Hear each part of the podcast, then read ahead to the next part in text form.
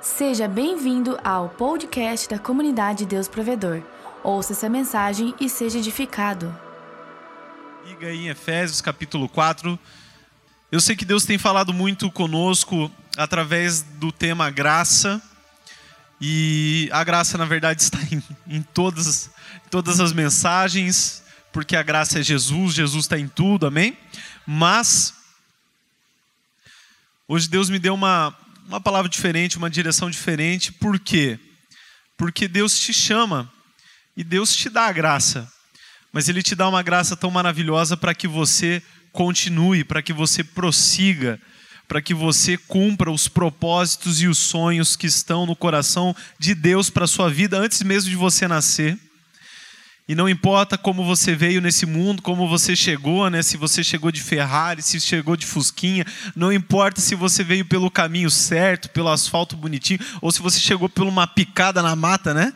Tem gente que veio, parece que a cegonha não não deixou na maternidade, ela deixou cair no caminho, né? De algum ponto bem alto.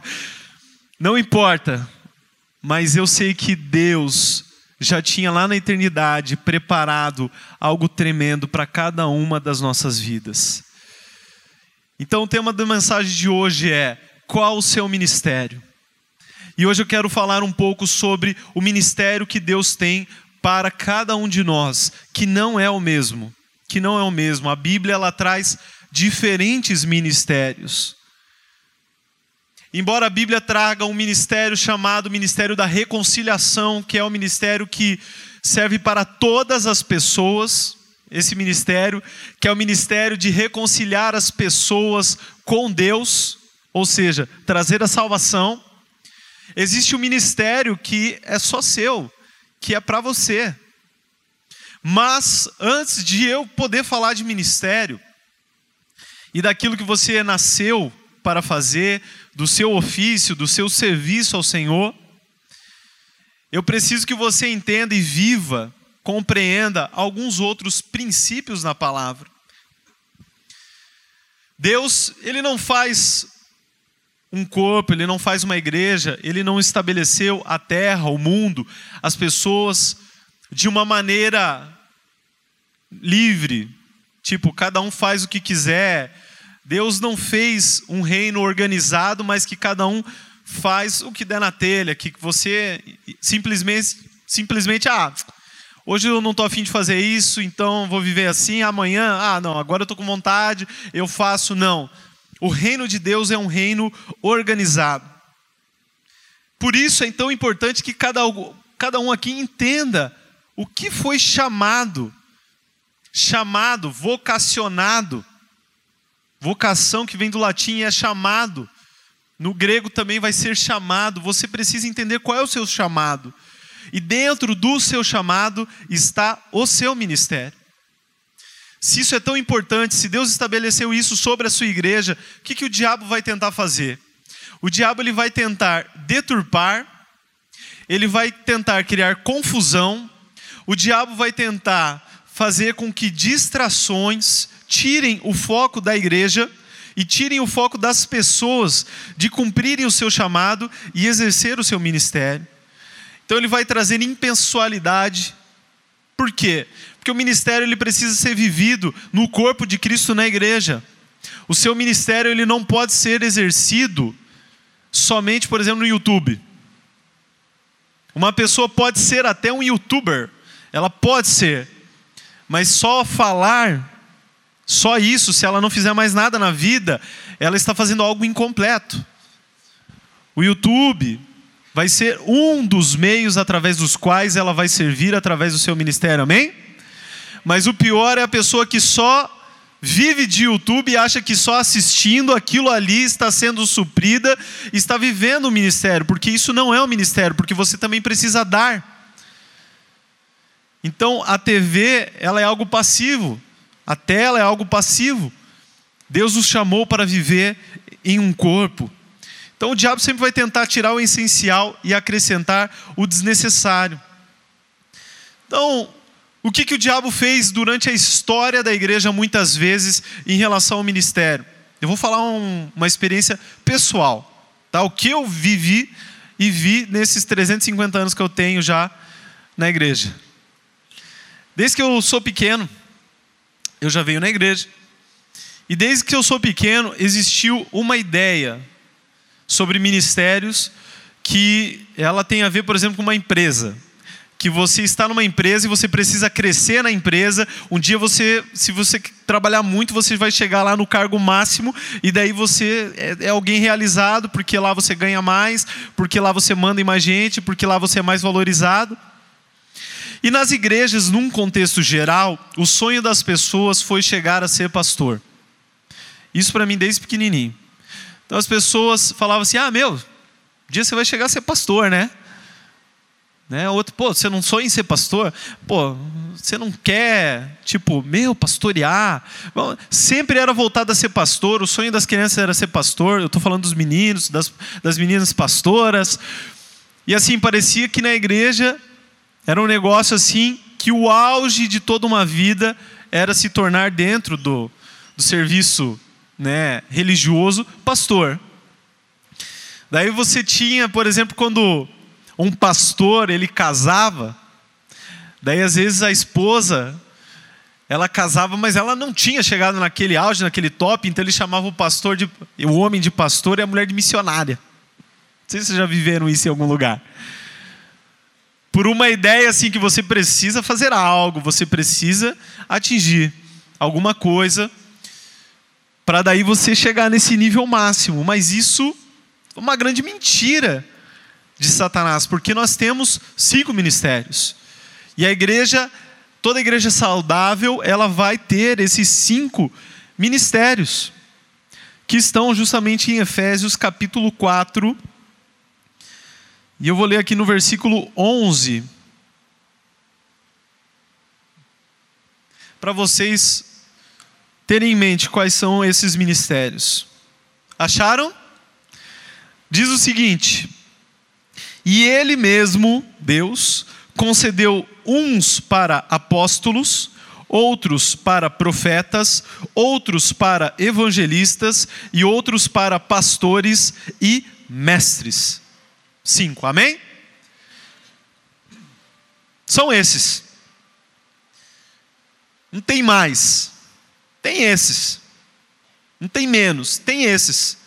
Em todas as igrejas espalhadas pelo mundo, que na verdade são uma única igreja de Jesus Cristo, mas todas as igrejas locais, todas as igrejas saudáveis, elas vão ter cinco ministérios. E elas terão pessoas que desenvolvem e influem cinco, em cinco ministérios.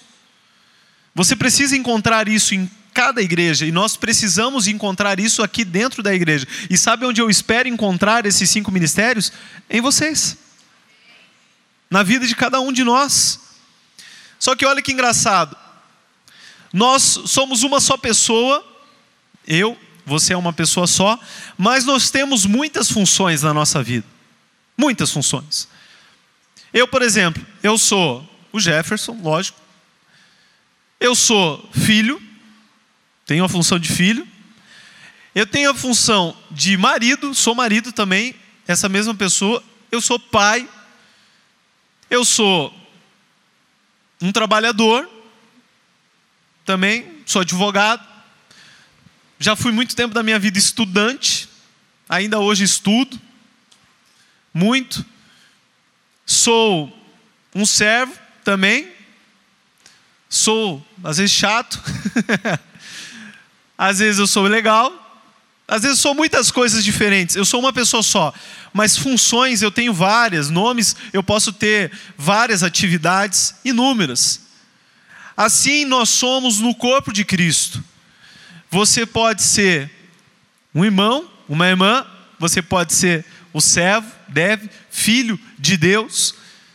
Você pode ser o mestre, você pode ser o professor, você pode ser o líder, supervisor, coordenador, outro nome, você pode ser aquele que está no voluntariado, você pode ser aquele que trabalha nas câmeras, você pode ser aquele que serve a água, você pode ser várias coisas.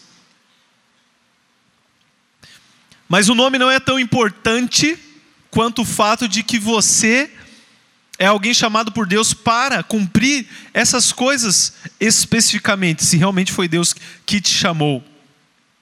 Mas Efésios 4:1 Paulo fala o seguinte: Rogo-vos, pois, eu, prisioneiro no Senhor, que andeis de modo digno da vocação a que fosse chamado.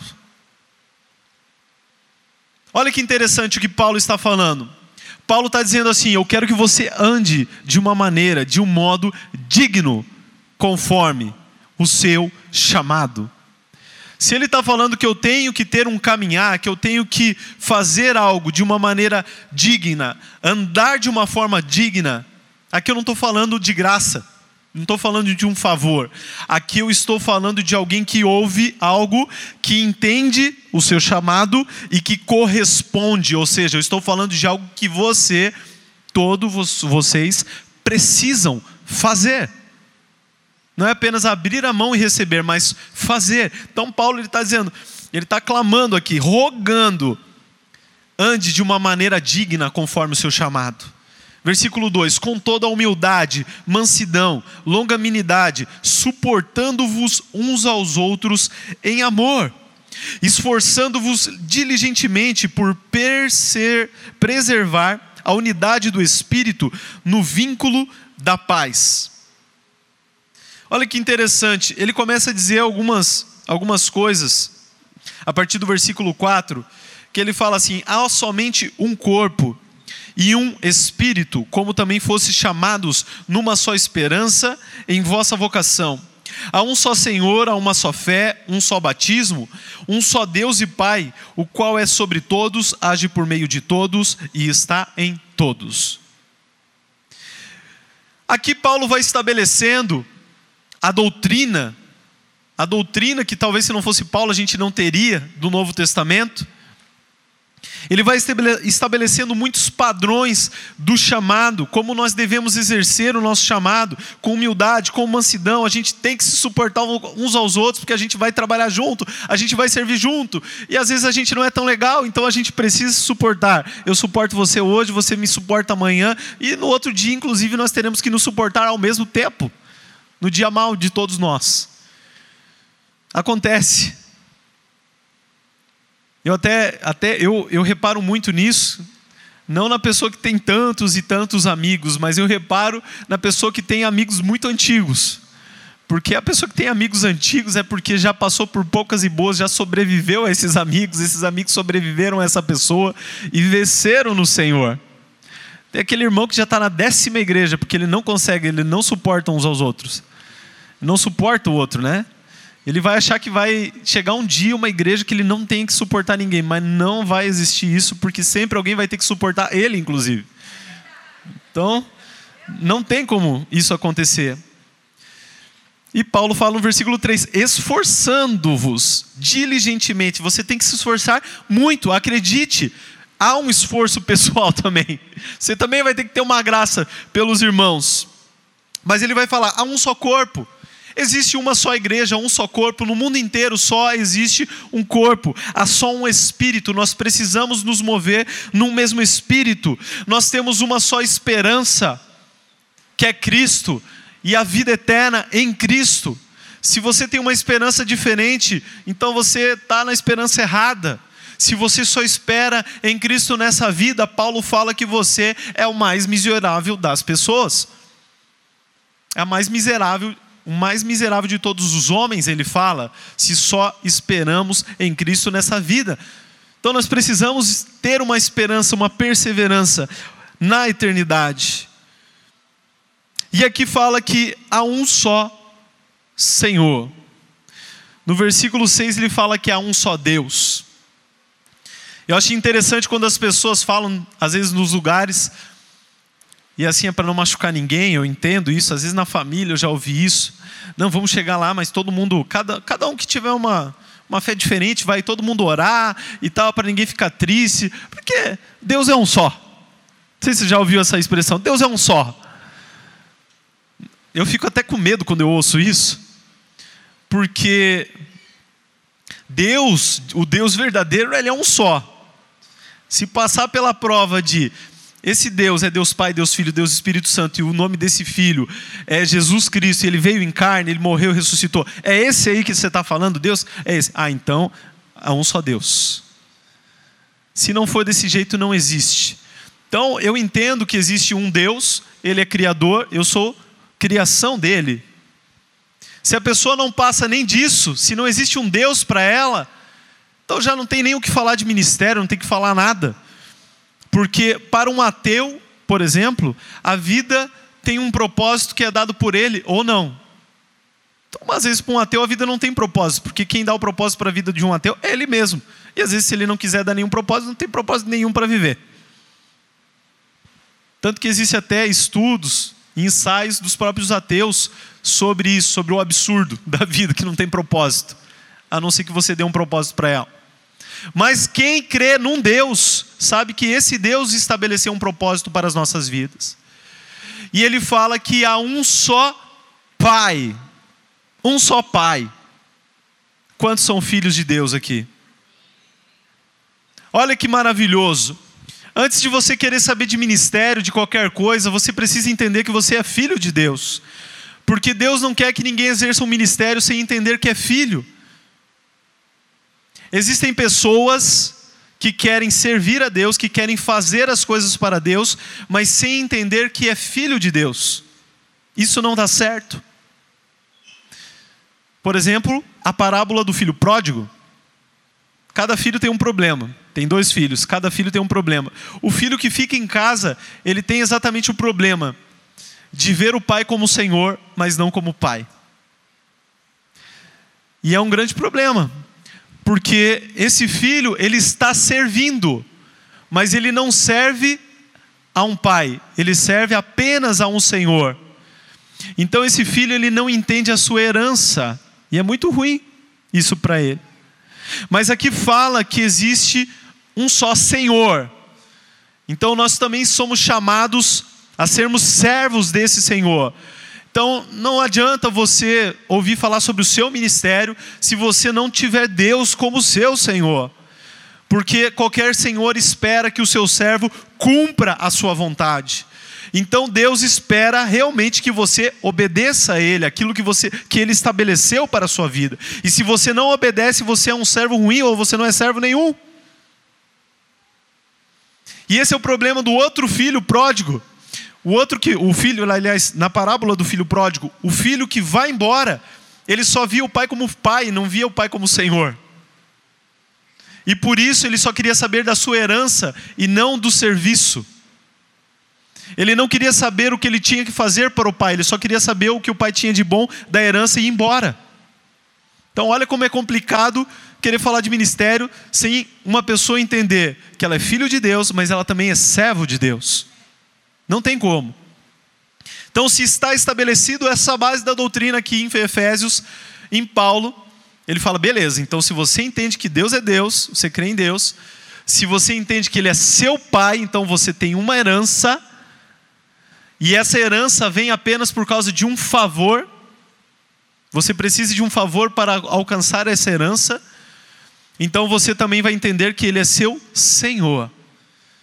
E daí você vai querer obedecer o que esse Senhor tem para você.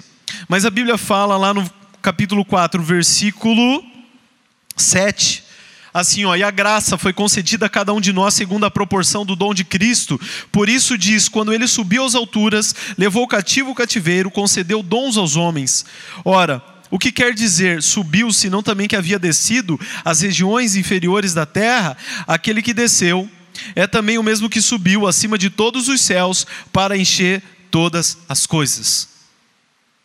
Esse encher vem do grego plero, que significa fazer abundar, suprir, fornecer, preencher até o máximo, preencher até o topo, preencher até a borda, fazer completo em cada, em cada particular, levar até o fim.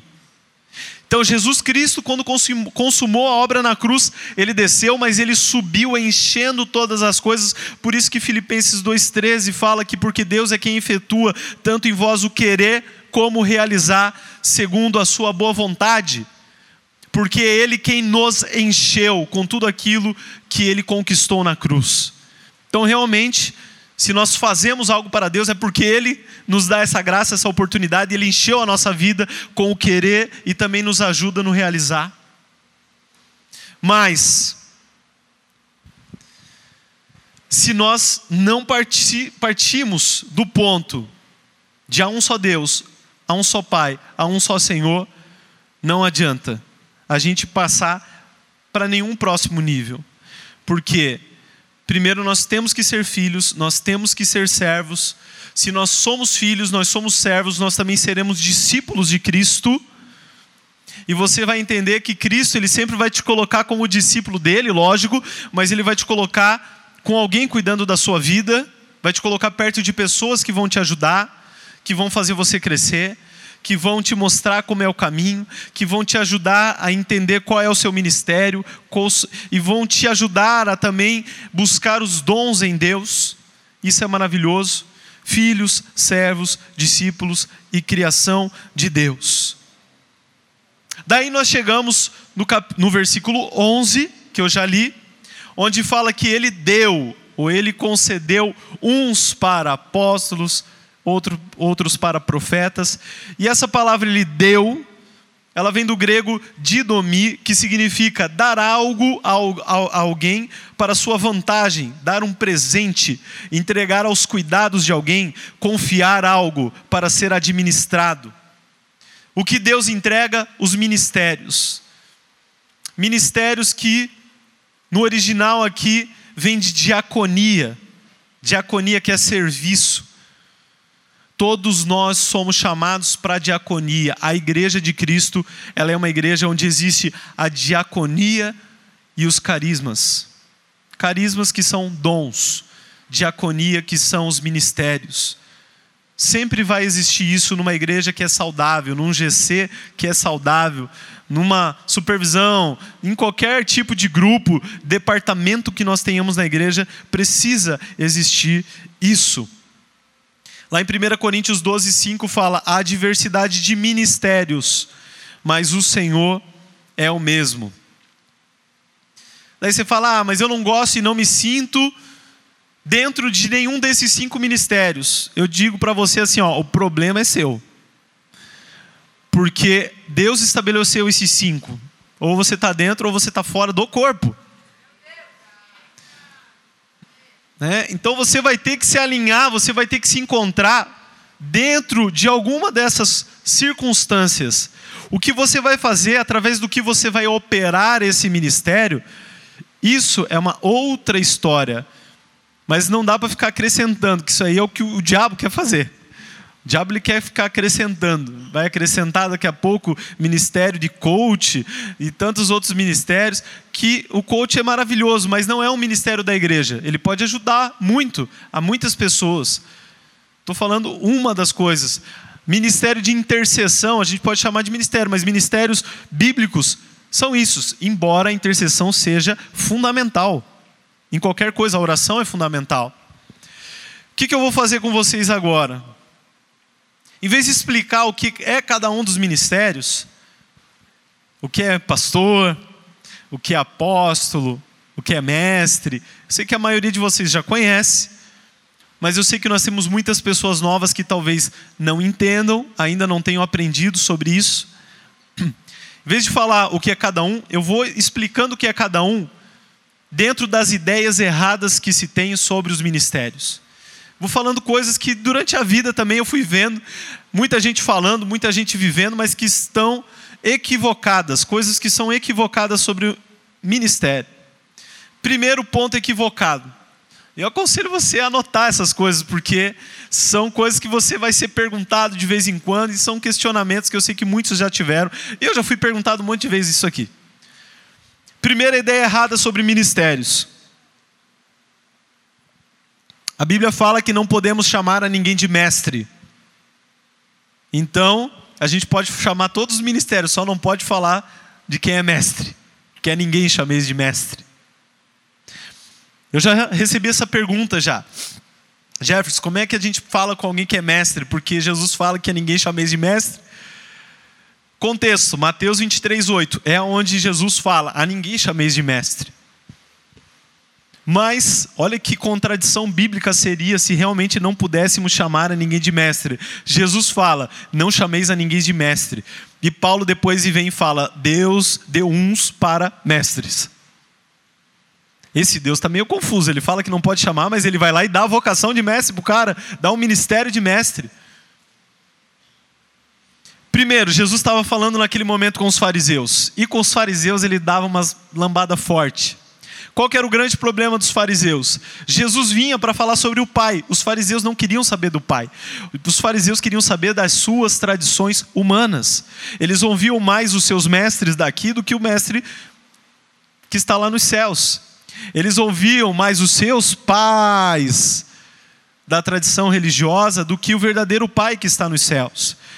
Então, o que Jesus mais ou menos está falando é isso que eu comecei aqui na mensagem. Se você não considera Deus como seu pai, se ele não é a sua inspiração, se ele não, se você não é servo, se ele não é seu Senhor, esquece, não chama ninguém disso. Porque qualquer caminho que você for, você está errado. Primeiro você precisa alinhar lá em Deus, depois você vai começando a alinhar aqui na terra. Então, com certeza, você pode falar que quem é mestre é mestre, chamar o mestre mestre, senão a gente vai ter que mudar o nome, chamar de professor, de tutor, de amigão, né, que explica as coisas. Olha que absurdo. Não precisa, não precisa. Você vai ver vários outros textos onde Jesus é chamado de mestre e ele não retruca, ele não fala nada, ele não diz para não chamar ele de mestre, ele fica bem tranquilo. Então, você vai entender esse contexto que você pode tranquilamente chamar quem é mestre de mestre. E aonde nós devemos ter mestres na igreja? Em todos os lugares. Lá no GC tem que ter mestre. Que quem que é o cara que vai responder as perguntas quando alguém tiver dúvidas da Bíblia? Às vezes já tem lá no seu GC, né? Aquela pessoa que é o sabe tudo, né? Aquele camarada que quando o líder fala, ele já abriu a Bíblia, né? O líder fala, ah, tinha, tinha 152 pe grandes peixes. Não, é 153, líder. Uh, meu Deus. Mas glória a Deus, aquele, né? Você vai vendo o mestre que o mestre hoje no WhatsApp geralmente vai para ele as perguntas, né? Então, o mestre é aquele que vai ensinar, é aquele que, que gosta disso, é aquele que ele entende, Deus deu um dom para ele, Deus deu esse ministério e é algo que flui na vida dele. A, a forma como ele fala, ele entende de uma maneira mais simples, então ele consegue passar isso para as outras pessoas. Então, fica tranquilo, quem é mestre pode ser chamado de mestre não tenha medo. Segundo ponto, que é errado sobre os ministérios: pastor de verdade só é aquele que serve em tempo integral. Muitas vezes eu já ouvi, ah, meu sonho é ser pastor, porque daí eu, o dia que eu for pastor eu vou poder trabalhar em tempo integral na igreja. Mas uma coisa não tem nada a ver com a outra. Aliás, na igreja a gente não precisa só de pastor para trabalhar em tempo integral, a gente precisa de inúmeras outras coisas em tempo integral. A gente precisa de secretário em tempo integral. Na igreja nós precisamos de músicos em tempo integral. Amém, músicos? Não, nenhum músico quer trabalhar em tempo integral. nós precisamos de evangelistas, de apóstolos em tempo integral, nós precisamos de todos os ministérios em tempo integral, nós precisamos, desde a tia da limpeza, desde o tio lá que, que cuida do patrimônio, chamar assim de tio e tia, né? Nós precisamos de vários, mas você que tem o chamado para ser pastor, você não precisa ser tempo integral para ser o pastor. Na verdade, o pastor é aquele que cuida de vidas. Quem cuida de vidas, de alguma maneira, está exercendo um ministério pastoral. Se você é um discipulador, de alguma maneira você já está pastoreando, você está cuidando numa proporção menor. Se você é líder, você já é alguém que está exercendo o pastoreio, você está, de alguma maneira, pastoreando pessoas, cuidando de vidas. Um pastor não é aquele que prega. Um pastor pode nunca ter pregado, mas um pastor sempre vai ter que cuidar de pessoas. Tem gente que tem o título de pastor porque prega, mas não cuida de ninguém. Esse não é pastor. Entendeu? Pastor justamente tem esse nome porque é uma analogia ao que um pastor lá em Israel ele faz com suas ovelhas, ele cuida de ovelhas. Ele não fica declamando algum texto, poema para as ovelhas dele, ele cuida das ovelhas, ele guia as ovelhas. É isso, ele não prega para as ovelhas, ele cuida das ovelhas. Se ele quiser pregar para as ovelhas, pode pregar para as ovelhas, não tem problema. Mas se ele pregar e ele não cuidar, as ovelhas morrem. Então, aqueles que de alguma maneira têm pessoas debaixo de si para cuidar, você já exerce, de certa maneira, um ministério pastoral. Amém? E geralmente, em todos os ministérios, você tem que fazer para ser reconhecido e não esperar ser reconhecido para começar a fazer. Porque tem gente que espera receber o título de pastor para daí agora começar a pastorear. Ah, não, o dia que eu for chamado de mestre, daí eu vou começar a ensinar. Não. Se o ministério ele é real na sua vida, você já vai estar fazendo ele há muito tempo quando as pessoas começarem a reconhecer. Sempre é assim. Então, se vai ter pastores aqui em tempo integral, com certeza, eu creio. Mas muitos, a maioria dos pastores e pastoras que nós temos aqui dentro, nunca serão em tempo integral, terão as suas profissões, atividades lá fora, mas serão pastores e pastoras abençoadas por Deus, amém? Temos que ter pastores no GCs, não só o líder. Terceira ideia equivocada sobre ministérios. Ninguém nunca muda de ministério. Deus te deu um ministério, você vai ficar nele até morrer. Não. Você pode mudar de ministério. Nós vemos isso lá em Atos capítulo 13, versículo 1. Lá fala que Paulo, ele era um dos mestres na igreja de Antioquia. Então Paulo, ele vai ser reconhecido como mestre, mas Deus depois vai comissioná-lo, vai chamá-lo para se tornar um apóstolo. E você vai ver que durante todo o apostolado de Paulo, ele ainda vai ter uma vertente, um, um viés muito forte de mestre, porque aquilo está nele. Ele está exercendo até mais de uma função ao mesmo tempo. Então você vai ver pessoas que é, são mestres, mas às vezes também estão pastoreando.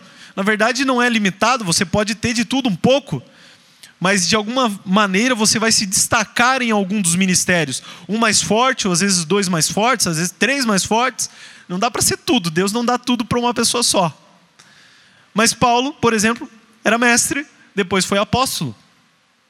Isso pode acontecer com todos nós. Às vezes você começa lá no GC, você está cuidando de pessoas, você está pastoreando, depois Deus começa a te usar é, como um evangelista e você muda, você se torna um grande evangelista e tal, e às vezes Deus vai te levar para outro lugar ainda.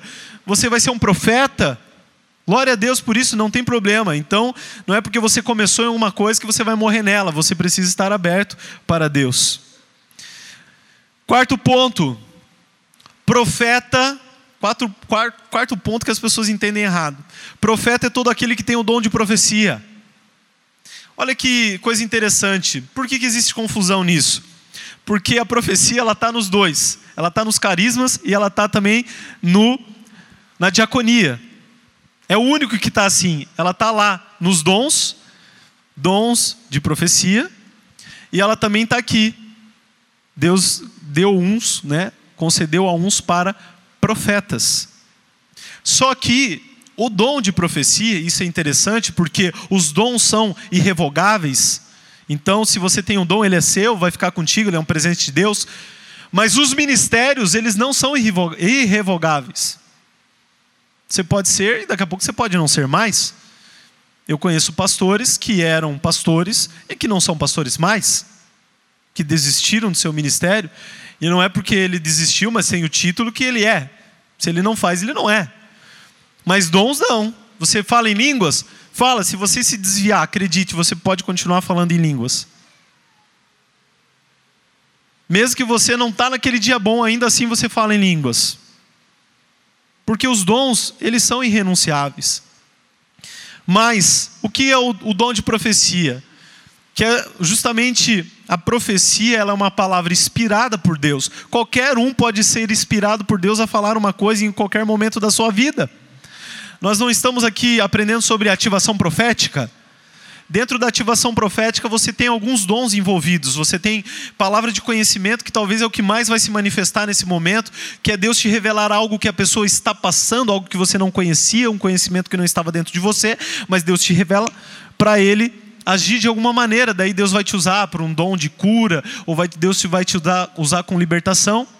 Ou às vezes Deus vai te dar uma palavra de sabedoria, uma coisa que você não conhecia, mas você vai trazer para a vida dessa pessoa. Você não está sabendo algo específico da vida dela, mas você está dando uma resposta para aquela pessoa que você não tinha aquela resposta em você mesmo, não tinha como saber pelo conhecimento humano. Ou você vai trazer uma profecia, um oráculo de Deus, E se referindo aos dons, Paulo fala: buscar os melhores dons, e a profecia está entre esses melhores dons. Mas o ministério profético, que talvez é o que menos nós vemos na igreja, por quê? Porque ele é importante ao extremo, e tudo que é tão importante assim, o diabo tenta destruir.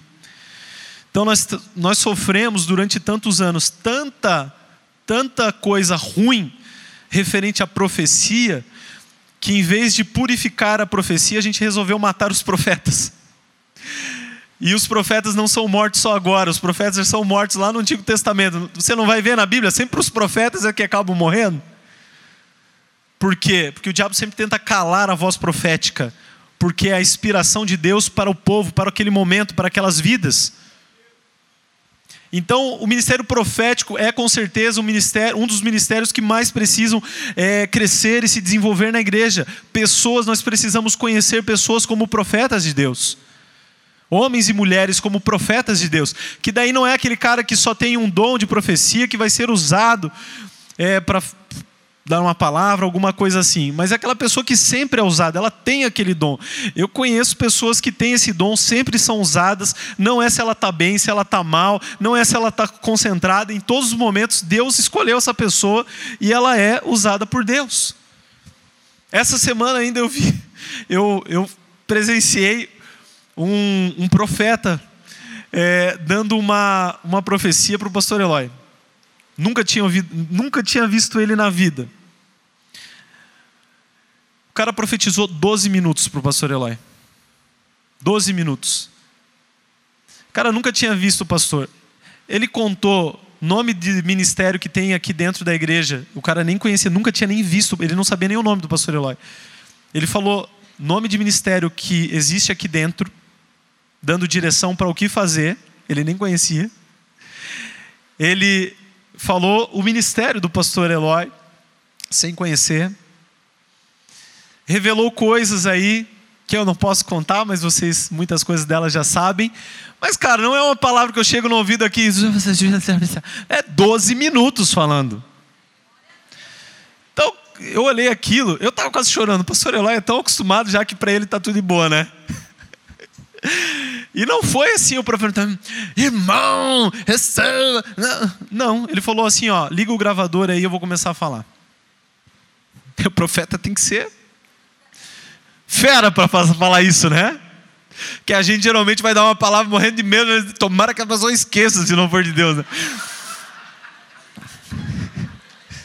Aí você começa a ver a diferença de que tem o um ministério profético. O cara não quer que você esqueça. O cara quer que você grave em vídeo, porque durante os anos as pessoas vão ver se cumprir. A gente não vê às vezes aquele vídeo de pessoas falando sobre o Brasil lá no Canadá. O Brasil vai ser assim, vai acontecer, vai tal, tal, tal, tal, tal. Provavelmente aquela pessoa ela tem um ministério profético, porque Deus está usando ela para dar chaves para uma nação inteira. Então é uma coisa muito forte. Então nós devemos saber que existem nesses dois lados. Mais uma, uma questão aqui. Mais um pensamento errado sobre ministérios. Evangelistas são as pessoas que fazem missões. Esse é um pensamento muito errado, mas que eu já vi. A gente confunde é, evangelista com missionário. Só que, cara, a gente trouxe um, um pastor aqui, ele era da Indonésia, aquele que pregou aqui. Vocês lembram? Tailândia. Por que, que a gente confunde? Que uma pessoa que se dispõe a sair da sua casa, deixar sua família, deixar tudo, e ela vai fazer missões lá longe. A gente tem aquela ideia que missionário só vai para um lugar que todo mundo fala uma língua esquisita, que ele vai ficar pelado e que né, acabou a vida dele. E não é bem assim. Existe esses, existem, com certeza. Mas missionário é todo aquilo que tem uma missão. E todos nós temos uma missão em Deus. Então todos nós somos missionários, amém?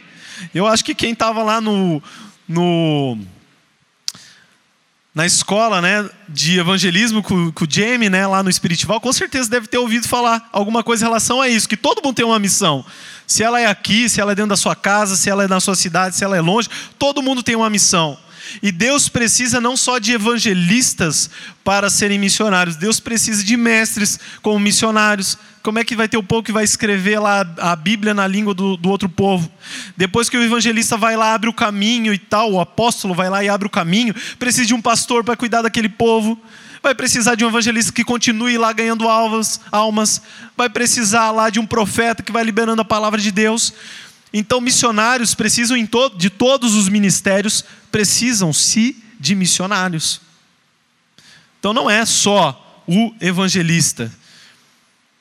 Os evangelistas são aqueles que gostam de pregar o evangelho, que são chamados por Deus para pregar o evangelho, as boas novas. É aquele povo que ele não está tão interessado com o que está rolando dentro da igreja, ele está desesperado com o que está acontecendo com o mundo. Ele está vendo os perdidos, ele, ele não está vendo quantas pessoas vieram para o culto, ele está vendo quantas pessoas faltaram no culto, quantas pessoas poderiam ter chego no culto, quantas pessoas ainda vão vir para essa igreja.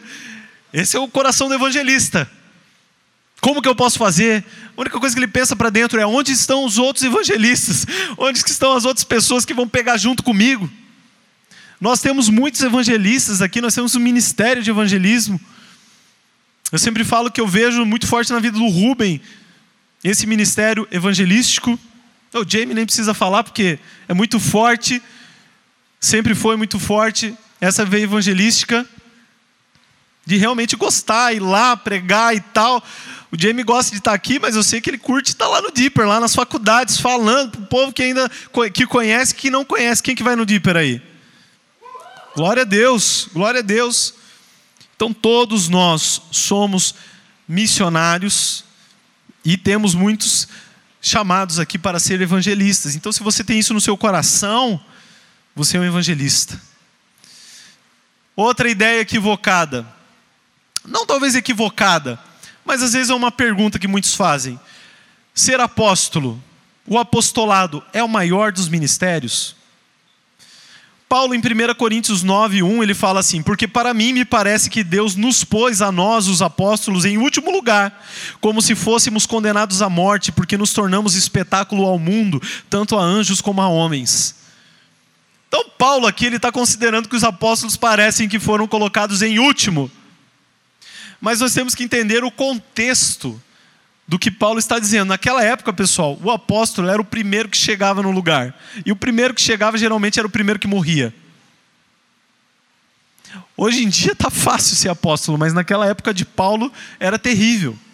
Então, na, a Bíblia vai colocar lá em Coríntios, capítulo 12, acho que versículo 28, alguma coisa assim, que Deus deu primeiro uns para apóstolos. Então parece que ele é o mais relevante. Mas o, o, apóstolo ele realmente é o primeiro, porque o apóstolo ele é aquele que geralmente vai ser o que vai iniciar, que vai dar o início a um ministério num lugar.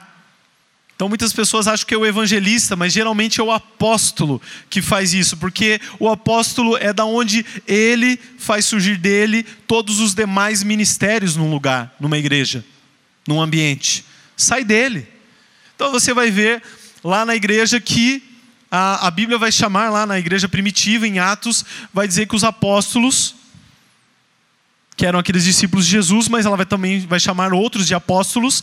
Ele vai falar que era eles que traziam a doutrina. Então, o apostolado é aquele que estabelece a doutrina. Eles são chamados na Bíblia também como colunas da igreja. Então, o início do apóstolo geralmente é muito difícil, porque ele é aquele que está sozinho. Quantos aqui teriam coragem de começar algo sozinho, do nada, em outro lugar, dependendo apenas de Deus? Que Deus vai levantar gente, Deus vai levantar é, recursos, Deus vai levantar pessoas para começar uma igreja, para começar um ministério. É muito difícil. É mais ou menos o que o pastor Eloy fez quando ele veio para abrir esse ministério, para esse lugar. Ele fala que tinha oito pessoas na igreja, quem trabalhava veio depois, não sei quantos meses, ó, oh, eu trabalho aí, não trabalhava nada, né? Então é mais difícil você encontrar os apóstolos, mas nós temos muitos apóstolos verdadeiros. E uma das coisas que esse profeta falou para o pastor Eloy, sem nunca ter visto ele, foi: Você é um apóstolo de Deus. Você é chamado. Nós sabemos que nós temos o pastor que nós chamamos pastor Eloy, mas eu sempre tive essa, essa consciência e eu sei que ele fala para as pessoas mais próximas que ele sabe que o ministério dele é um ministério apostólico. Ele só não fica falando e não se dá o título para ser chamado de apóstolo, essa coisa, justamente pela sacanagem que fizeram, porque muita gente que não é apóstolo se deu o nome de apóstolo, muita gente que tinha o nome de apóstolo feriu pessoas, enganou pessoas, é, envergonhou o nome de Cristo. Então, às vezes, você fala que apóstolo, parece que a pessoa está se achando. Você vai ler 1 Coríntios 9,1, Paulo está falando, os apóstolos se lascam. E uma coisa que eu sei que é muito difícil, talvez o pastor Eloy é uma das pessoas mais sozinhas que tem aqui na igreja. Porque os apóstolos geralmente são pessoas mais solitárias. Porque além de eles chegarem sozinhos no lugar, geralmente todas as pessoas que estão naquele lugar estão debaixo dele. E é difícil ele abrir o coração para quem está debaixo dele. Porque se o pastor Eloy um dia contar um problema que ele está passando, será que o seu coração é maduro o suficiente para orar, querer abençoá-lo e continuar abrindo seu coração para ser abençoado por ele? Nem todos, talvez. Então, por conta disso, às vezes é muito solitária essa vida no apostolado, de outros apóstolos que nós temos também pelo Brasil. Glória a Deus por isso. Outras coisas eu poderia falar aqui, de ideias equivocadas, ou realmente do que é cada um dos ministérios. Mas o importante disso tudo que eu estou tratando aqui sobre ministérios é o que? Você precisa entender qual a função para a qual Deus te chamou. Fala isso para o irmão que está do seu lado. Você precisa entender para que, que você foi chamado.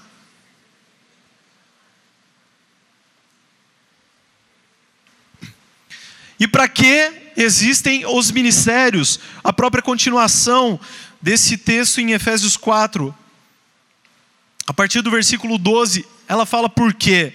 Fala, com vistas ao aperfeiçoamento dos santos, para o desempenho do seu serviço, para a edificação do corpo de Cristo, até que todos cheguemos à unidade da fé e do pleno conhecimento do Filho de Deus, à perfeita varonilidade, à medida da estatura da plenitude de Cristo, para que não mais sejamos como meninos, agitados de um lado para outro e levados ao redor por todo vento de doutrina, pela artimanha dos homens, pela astúcia do, com que induzem ao erro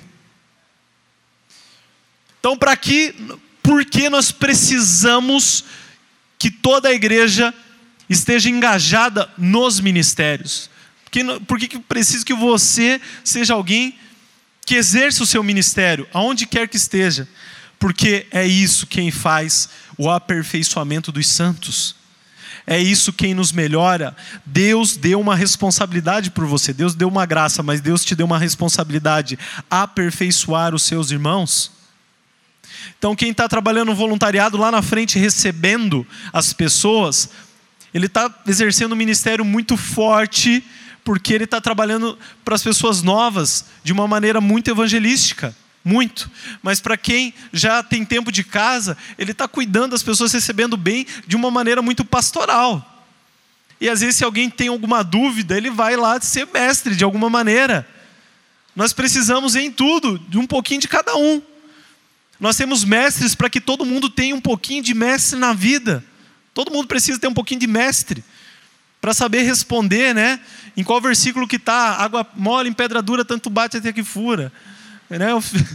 Cabeça vazia, oficina do diabo, sabe? Todas aquelas coisas que não estão na Bíblia, mas as pessoas insistem que vai estar tá em algum lugar.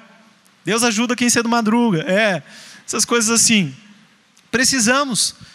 Rapaz, se todo mundo fosse só mestre na igreja, todo mundo ficava aqui dentro, preso, só olhando para a Bíblia, só estudando e vendo qual é o sentido de cada palavra, de cada expressão, de cada construção verbal da Bíblia e tal, e todo mundo morria aqui, ninguém era salvo.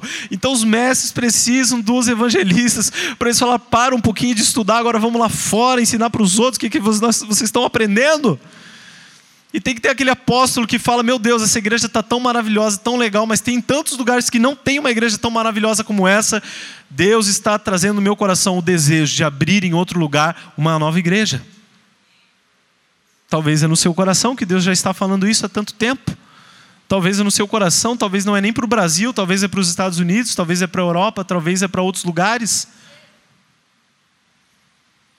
Nós precisamos, precisamos entender que nós somos usados para aperfeiçoar a igreja. Se você é alguém que só está vindo aqui só recebendo, se você só vai no GC e só recebe, se você só é alguém que escuta, se é muito bom escutar, mas se você só é alguém passivo, você não está ajudando em nada no aperfeiçoamento dos santos.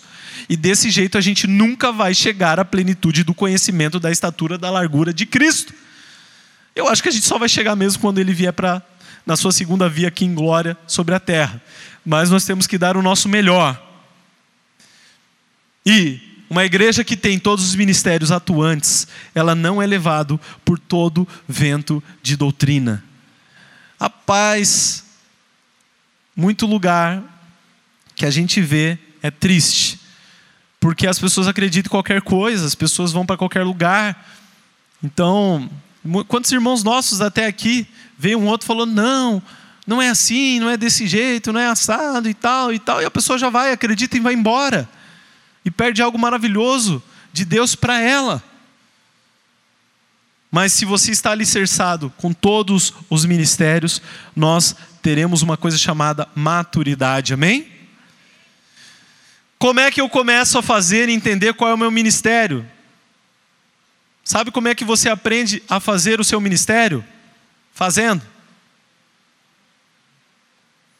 Você só vai aprender fazendo.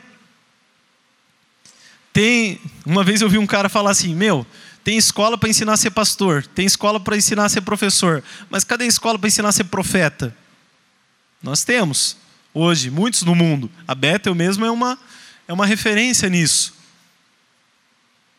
Mas eu acredito que a maioria dos profetas ele foi fazendo, foi sendo usado por Deus, e ele foi cuidando na Bíblia sobre o que é verdadeiramente a profecia, exortando, edificando, consolando, para fortalecimento dos santos usando a Bíblia.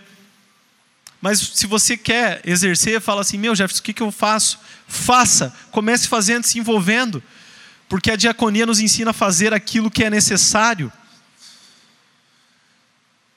O diabo ele sempre vai colocar o que? Confusão. Eu não sei o que, que eu fui chamado. Comece a fazer alguma coisa. Deus vai te guiando pelo caminho.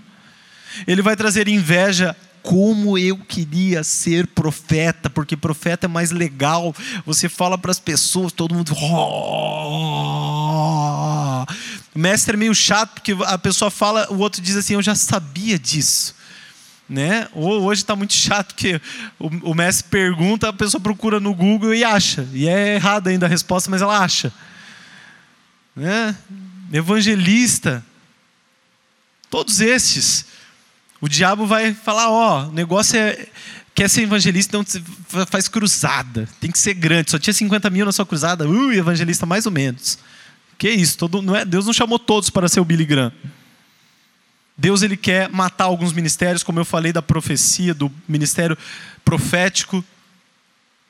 Em tantas igrejas que não tem nenhum mestre, Daí todo mundo acha a Bíblia, lê a Bíblia de qualquer jeito, faz do seu jeito. Igrejas que não tem apóstolo, as pessoas acham que vamos colocar alguém só para cuidar aqui, que organiza as coisas, mas não tem nenhum apóstolo que vai ser cobertura, que vai é, orientar o povo, que vai dar, delegar ministérios. Nós precisamos disso. Mas, como eu comecei falando, não adianta você querer descobrir qual é o seu ministério se você ainda não vive o quê? a sua filiação em Cristo e o seu sacerdócio em Cristo. Se você não vive um sacerdócio diário com Deus, não adianta querer fazer ministério nenhum. Amém? Paulo fala para Timóteo: Avives o dom que há em ti, aquilo que foi lhe dado por imposição das minhas mãos. Essa não é uma palavra para te fazer chorar, essa palavra não é para você ter a solução de um problema amoroso, mas essa palavra é a palavra que vai te dar o verdadeiro galardão pela sua eternidade.